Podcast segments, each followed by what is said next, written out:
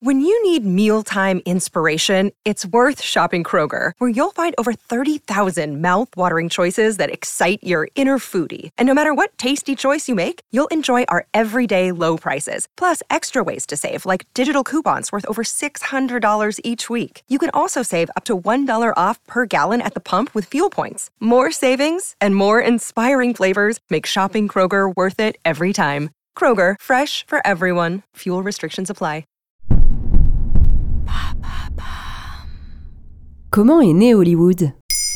Merci d'avoir posé la question. Le 18 janvier 2023 sort au cinéma Babylone de Damien Chazelle, qui continue d'explorer le mythe hollywoodien après le triomphe de La La Land. Une plongée dans le Los Angeles de 1920, époque où Hollywood posait les fondations du monstre qu'il allait devenir. Une époque de tous les possibles dans ses bons comme dans ses côtés les plus sombres. En somme, une histoire à l'image du rêve américain. Comment ce quartier est-il devenu le symbole de l'industrie cinématographique américaine Hollywood est un quartier de Los Angeles en Californie. Il s'est développé à la fin du 19e siècle lorsque des cinéastes et des entrepreneurs ont commencé à produire des films dans la région, région aux conditions climatiques favorables et aux paysages variés. Selon la légende, c'est la rencontre entre D.W. Griffith, l'un des premiers réalisateurs de cinéma, et de Harry Chandler, propriétaire du Los Angeles Times, qui en serait à l'origine. Chandler aurait montré à Griffith un terrain à Hollywood qui convenait parfaitement pour un studio de cinéma. Ainsi, Griffith acheta le terrain pour monter en 1911 le premier studio de cinéma hollywoodien,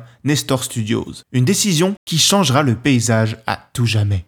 Car avant de devenir l'une des plus grandes mégalopoles mondiales à la fin de cette décennie, Los Angeles était une ville désertique, essentiellement rurale. Un nombre incalculable de nouveaux bâtiments étincelants et de plateaux de tournage sortent de terre. La plupart des studios de cinéma et des acteurs les plus en vue se concentrent à Hollywood, qui devient rapidement le lieu où se produisent une grande partie des films américains. Les embryons d'une forme d'art et d'une industrie se nourrissent l'un l'autre à un rythme effréné, au détour de changements sociaux et d'histoires folles comme le pays les adore, d'immigrants devenant super producteurs. Mais toute cette effervescence ne se fait pas sans peau cassée. C'est-à-dire? Les dégâts humains sont considérables. Il faut comprendre qu'il n'y avait pas encore de normes établies pour la production de films, ni de lois pour réglementer les activités des studios. Studios qui étaient le plus souvent de petites entreprises tenues par des particuliers, qui devaient parfois guerroyer avec les autorités locales et les groupes de censure. Les acteurs et les réalisateurs n'étaient pas encore considérés comme des professionnels à part entière, et n'étaient protégés par aucune convention collective. Les comédiens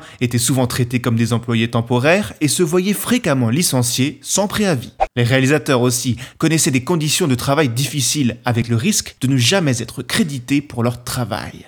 Hollywood a toujours un peu rimé avec scandale, non? La période dorée d'Hollywood rimera souvent avec décadence. Les ambitions artistiques sont en berne et se retrouvent au service de messages conservateurs. Le comportement de certaines de ces stars, comme les excès de boissons et de drogue, les scandales sexuels et les mariages ratés, ne sont guère plus reluisants, même si elles ont contribué à forger l'image collective d'Hollywood. Car oui, là-bas, tout va très vite, aussi vite que les flashs des paparazzi.